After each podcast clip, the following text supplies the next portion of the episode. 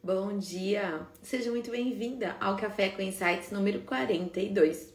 Todos os dias durante a semana, de manhã, entre 8 e meia e 9 horas, eu venho aqui compartilhar uma ideia, um conceito, um insight para tornar o nosso dia, a nossa semana muito mais produtivos. Sempre eu trago algum conteúdo que seja relevante, que você consiga aplicar no seu negócio, ou às vezes alguma ideia sobre empreendedorismo, algo sobre a questão de mentalidade, enfim, cada dia é um assunto diferente e sempre com a ajuda de vocês, né? Então, por exemplo, o conteúdo de hoje foi com base em algumas dúvidas que vocês me perguntaram, vocês me enviaram pelo direct ou na caixinha nos últimos dias. Então, o Café com Insights ele é feito para vocês e também com a colaboração de vocês. Então, se você tem alguma ideia, alguma sugestão de assunto, alguma pergunta para me fazer, é só você me mandar um direct ou aproveitar algumas das caixinhas de pergunta que eu abro quase diariamente também, porque daí tudo isso pode ser um conteúdo interessante não só para você que tem essa dúvida, mas também para quem nos acompanha aqui no Marketing para Festeiras.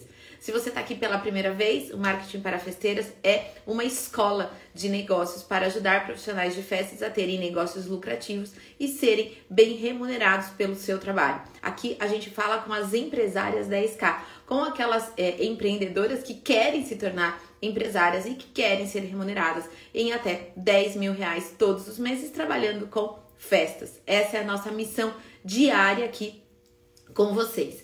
A gente tem um treinamento, que é o método de gestão excelência em festas, que sem dúvida nenhuma é o método mais completo do setor de festas e eventos para profissionais de festas. E ali a gente fala de precificação, vendas, lucratividade, remuneração, direitos autorais, marketing digital, construção da marca na internet, enfim. E a gente também tem um programa de mentoria individual, que é quando eu pego ali na sua mão para a gente acelerar os seus resultados em termos de venda, lucratividade, remuneração, enfim, tudo relacionado à, realização né, do seu negócio como uma empresa de verdade e lucrativa.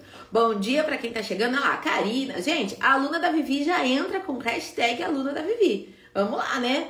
Bom dia, gente. Eu recebi vários bom dias, bom dia, bom dia, bom dia. Enfim, segunda-feira, pós-feriado, então a animação tem que estar tá lá em cima, né, gente?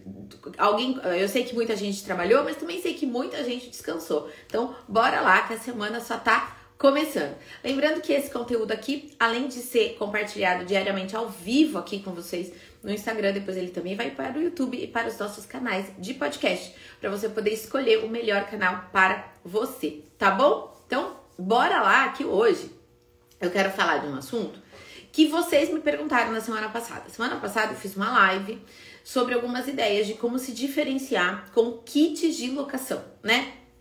Ó, gente, lembrando também que como o Instagram também não avisa todo mundo que eu tô ao vivo, pega o aviãozinho, manda para quem tem locadora, manda para quem é decorador e tá querendo locar suas peças, sabe? Que eu tenho certeza que essa live vai ser bastante útil para essas pessoas. Ah lá, a Selma também tá aqui. Que bom, que bom, meninas, ter vocês aqui comigo logo cedo. Então, olha só, na semana passada eu fiz uma, um café com insight onde eu falava de como se diferenciar com kits de locação. E isso gerou algumas dúvidas, algumas pessoas entraram comigo no direct, já é uma das lives, a gente tem uma alta. É, na verdade, quando a gente olha lá no YouTube, o número de visualizações ainda não é tão alto, porque o nosso canal, gente, ainda é pequeno, então vocês têm que ir lá, né, seguir, acompanhar, se inscrever, coisa e tal, para o canal crescer. Mas é muito interessante porque eu tava vendo esses dias as métricas dos vídeos e esse vídeo, como se diferenciar com kit de locação, tem assim 90% das pessoas que começaram a assistir terminaram, sabe? 90% assistiu o vídeo até o final. Então eu tenho certeza que foi um, uma live extremamente relevante para vocês. E daí, com base nela, surgiram outras dúvidas. Que são algumas pessoas que querem entrar nesse mercado de locação, porque tem já um acervo, né? Trabalha com decoração há algum tempo, tem um acervo considerável e gostaria de locar. E daí assim, é só locar? Não, né? Não é só locar. Tem uma série de variáveis aí, que é isso que eu quero colocar para vocês. Eu coloquei acho que uma lista aqui, acho que com 11 orientações para você que é decoradora hoje e que quer locar suas peças. Não, não vale só para quem é decorador e tem acervo, mas é, ah lá, a Sheila falando que ela assistiu diversas vezes. Sheila, então é você lá, Sheila, que deve estar tá me dando um percentual altíssimo. Só continua, só continua assistindo. Que bom. Então, é, essa, esse conteúdo, esse café com insight de hoje, ele vale não só para quem tem locadora, para quem quer investir com locação E não só de peças, mas também quem quer é, alugar bolo, por exemplo, sabe? Então tem gente que aluga, né? Bolos, faz bolos fakes de biscuit, enfim, e também aluga. Então todo mundo que quer, de alguma forma, que tem algum acervo, algum material, que quer fazer locação desse material. Esse Café com Insights é para você, tá? É, e aí, o que que eu. Antes de mais nada, é importante a gente lembrar que a gente tem que ter muita calma nessa hora, né? Porque não é só locar, não é colocar o acervo em jogo, sabe? São dois negócios diferentes. Se hoje você é decoradora e você está com a intenção de locar o seu acervo, a primeira coisa que você tem que ter em mente é que é como se fosse um outro produto seu. Então você tem dois produtos hoje. Você tem o serviço de decoração, que é um produto que você já trabalha há alguns anos. E agora, a partir de agora, você vai ter um outro produto, que é o serviço de locação. Então entenda que no seu portfólio de produtos, assim como aqui no Marketing para Festeiras, eu tenho excelência em festas e eu tenho a mentoria. Eu tenho dois centros de custos diferentes, eu tenho duas abordagens diferentes, eu tenho dois métodos de venda diferentes, eu tenho diferente. Então pensa que você, se você é decoradora e você quer ser locadora, você também vai tratar como dois produtos, dois serviços diferentes, tá? Não é colocar tudo no mesmo balaio, não é colocar o dinheiro, sabe, tudo junto e misturado, porque são é, formas diferentes de trabalhar que requer alguns conhecimentos, algumas diretrizes do ponto de vista de negócios também diferentes, tá bom? Então, é, e que ambos né, requerem muito controle. Então, muito cuidado e entenda, e é por isso que eu quero eu trouxe esse tema hoje no Café com Insights, porque eu quero mostrar para vocês que é um outro negócio, é um outro produto e que tem algumas peculiaridades que vocês devem considerar antes de se tornarem locadoras de peças, tá? A primeira coisa, gente, se você é decoradora, já tem acervo e tá pensando em locar, a primeira coisa é não ter apego às suas peças. Não adianta. Entende que é negócio. Você fala, ai, aquela peça eu não vou locar. Então, complicado, né? Então, primeira coisa, desapega. É um negócio. Ah, quebrou, perdeu e tal. Vai repor, a cliente vai pagar e tudo bem. Vai ter peça que você viajou, comprou numa viagem e coisa e tal, e não vai conseguir repor? Vai, mas são né, os ônus do negócio. Nada na vida é feita só de bônus, mas também de ônus. Aí, paciência, né? Então, você não pode ter apego às suas peças. Outro aspecto também é defina um nicho, né?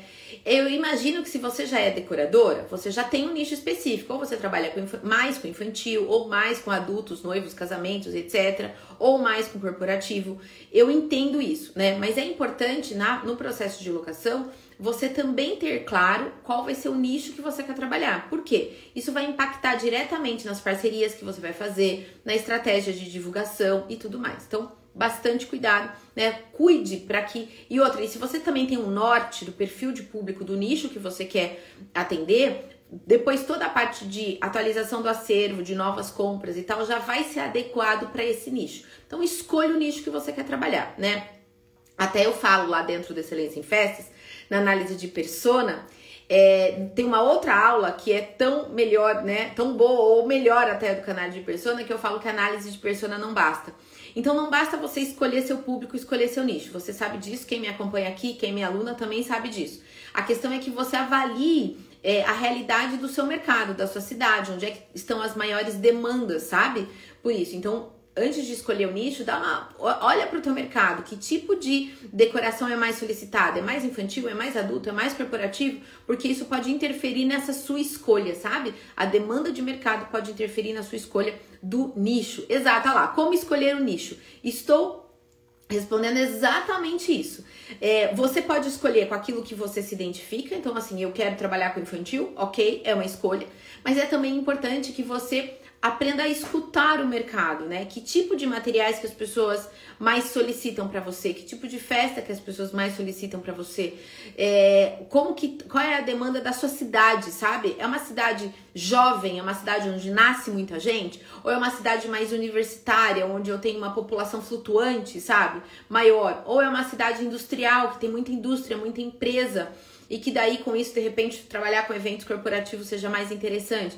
Então, na verdade, é você escolher por afinidade, mas também olhar a demanda do seu mercado, tá bom?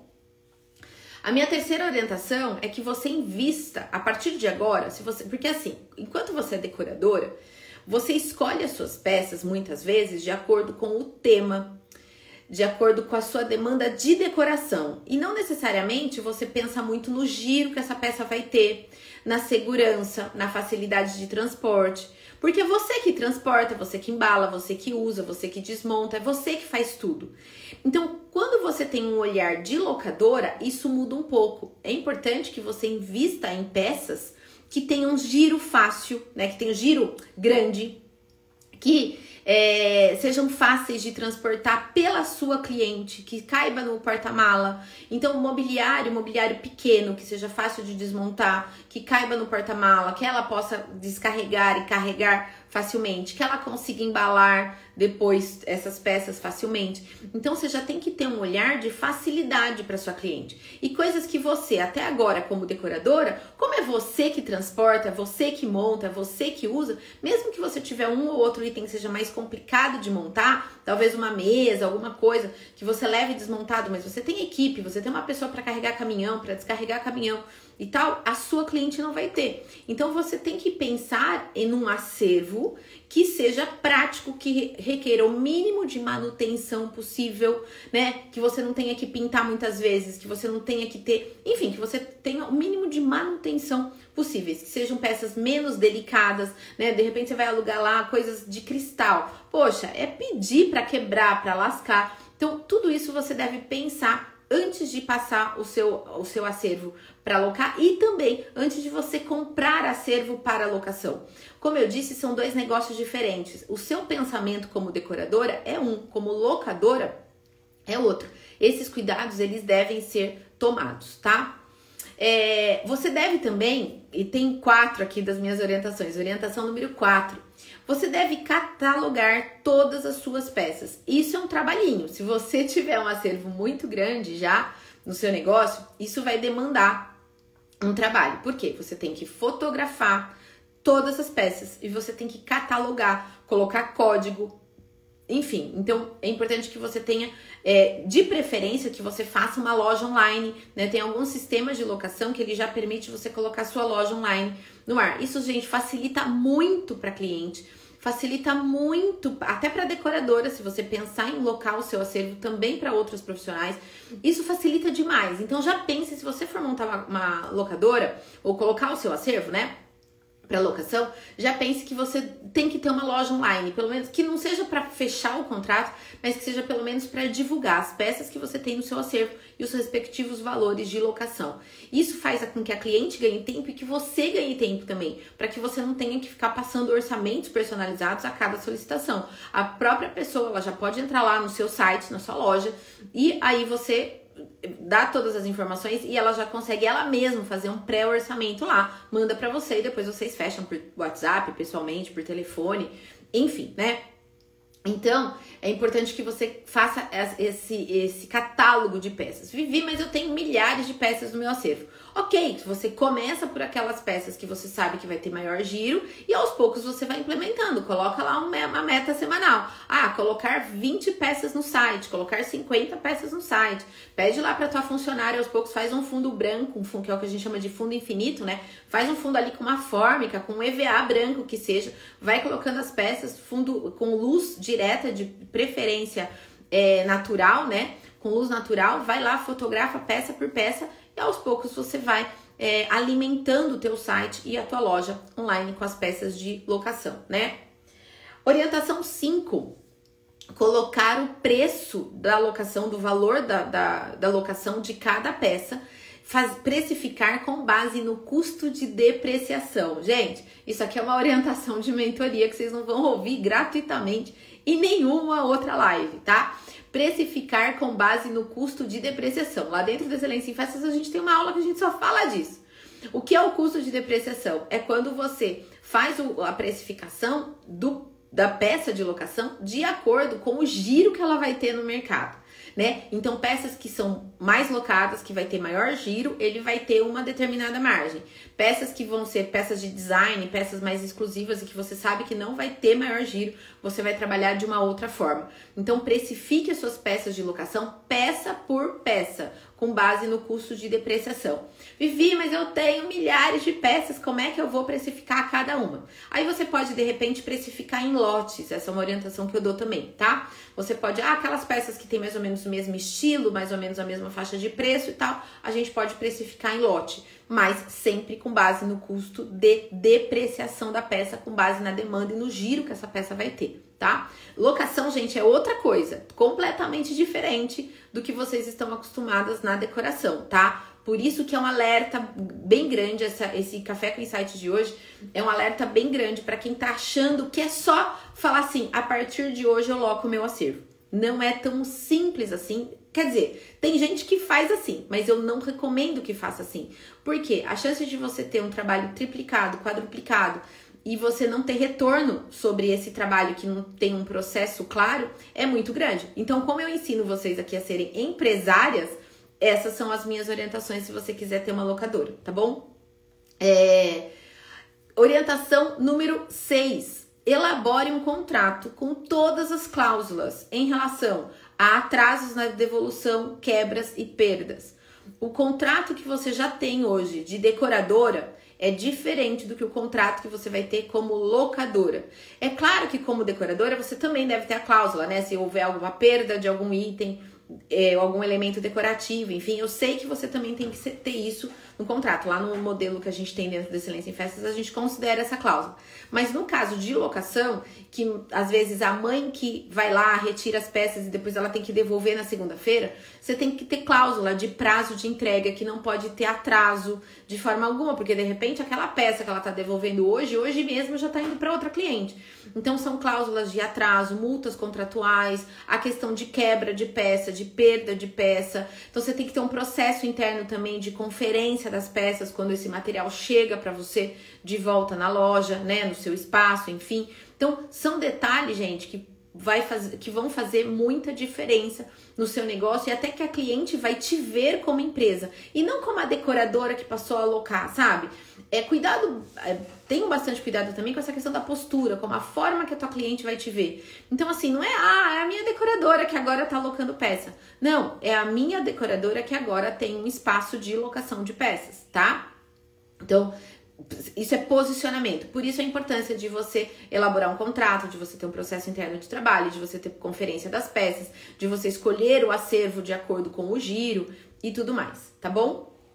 É, orientação 7. Se você tiver um espaço físico para sua loja, onde a cliente, além de ver as peças, vai poder fazer uma pré-montagem, escolher, visualizar como é que vai ficar na mesa e tal, muito melhor, tá? Eu sei que muitas de vocês começam em casa, na garagem, na sala, num espaço lá no fundo e tal, mas tenha em mente que você tem um negócio e você deve ter a intenção de fazer esse negócio crescer, né? Então, daí montar um espaço, uma loja, mesmo que seja de porta fechada, sabe? Mesmo que não seja uma loja aberta, mas que seja um ateliê, enfim, um espaço onde as pessoas possam agendar um e conhecer o acervo, fazer uma pré-montagem, enfim, que você consiga prestar um atendimento melhor para essas pessoas aí sim, muito melhor, tá?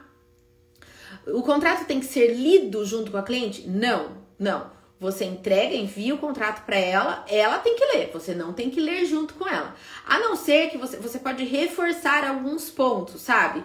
Do tipo, olha, cliente, presta só uma atençãozinha especial aqui, que a gente tem algumas cláusulas importantes em relação a atraso, a gente não pode né, é, permitir que tenha atraso na devolução, nem a questão de quebra das peças, nem perda, tem que vir do jeito que veio.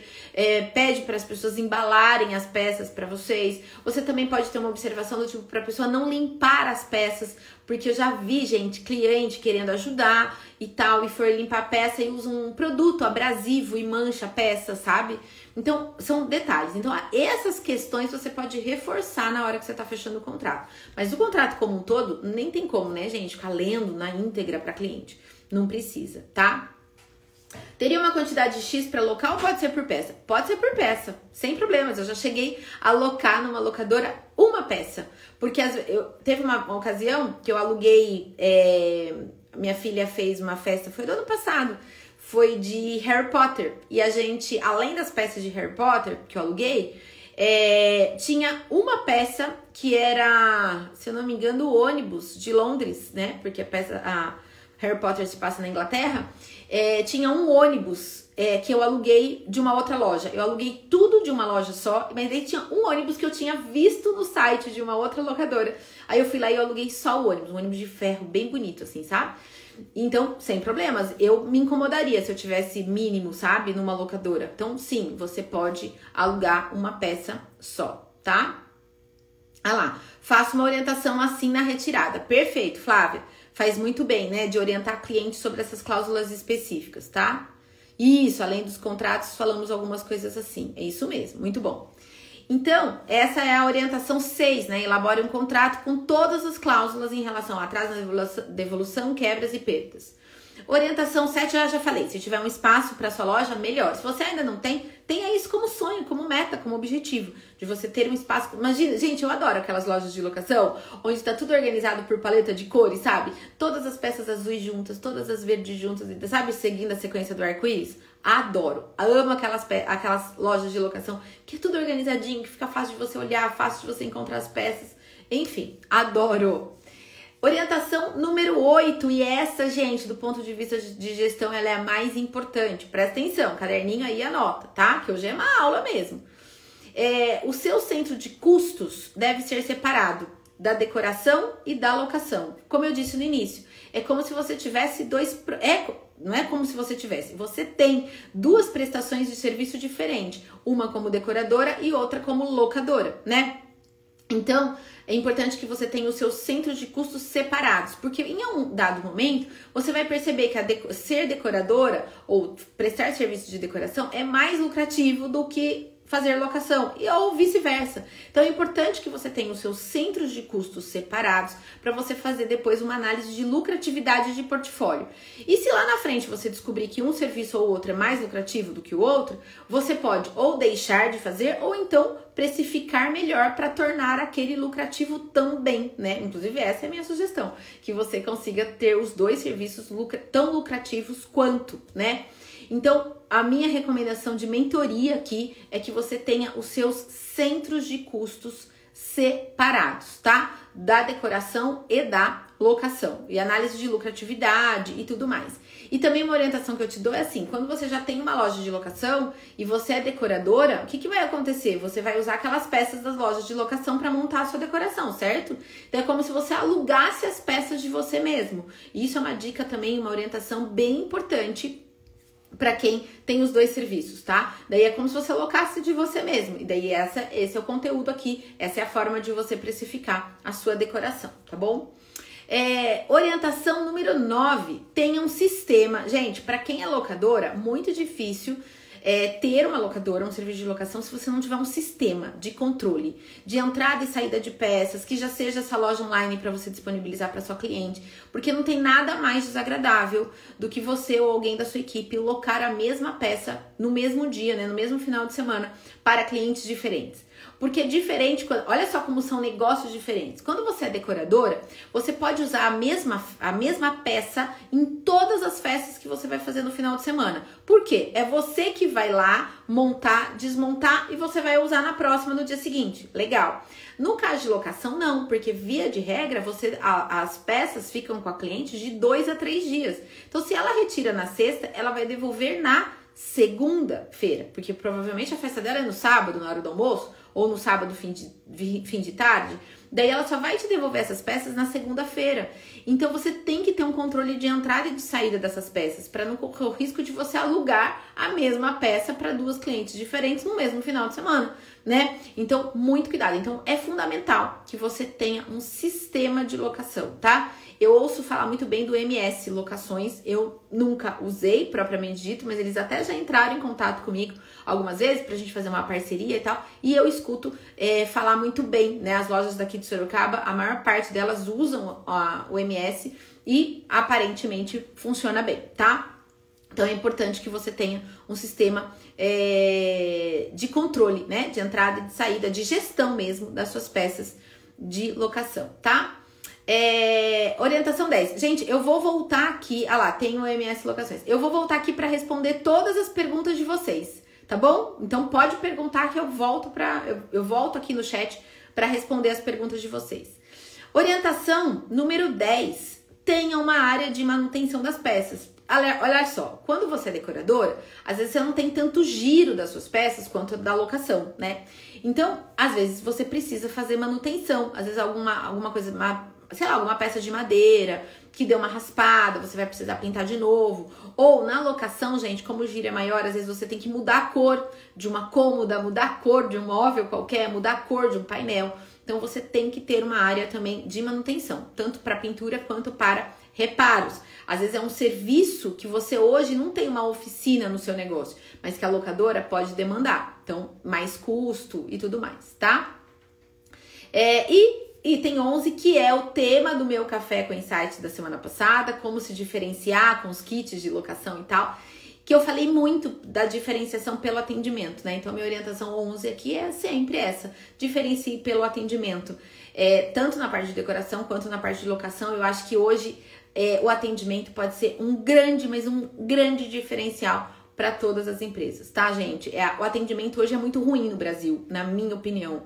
Então, quem prestar um atendimento correto, cortês, sabe, educado, já vai estar tá à frente da maioria das pessoas. Eu sempre digo que na parte de atendimento não tem concorrência. Não tem concorrência. Eu acho que esse pode ser um grande diferencial para vocês tá? A minha missão aqui é profissionalizar o mercado, é nivelar por cima, mas a gente não tem esse mercado ainda hoje. Então, quem nivelar por cima vai sair ganhando, tá? Então, seja profissional, seja correto, seja educada, seja cordial, que eu acho que isso pode fazer uma. Né, responda rápido, tenha uma identidade visual é, bem desenvolvida, uma postura, um posicionamento. Gente, isso pode ser um super, super diferencial para vocês, tá bom? Vamos lá, que agora eu quero responder as perguntas de vocês. Vamos lá. Se eu perder alguma, gente, ó, eu tô voltando aqui no chat. É...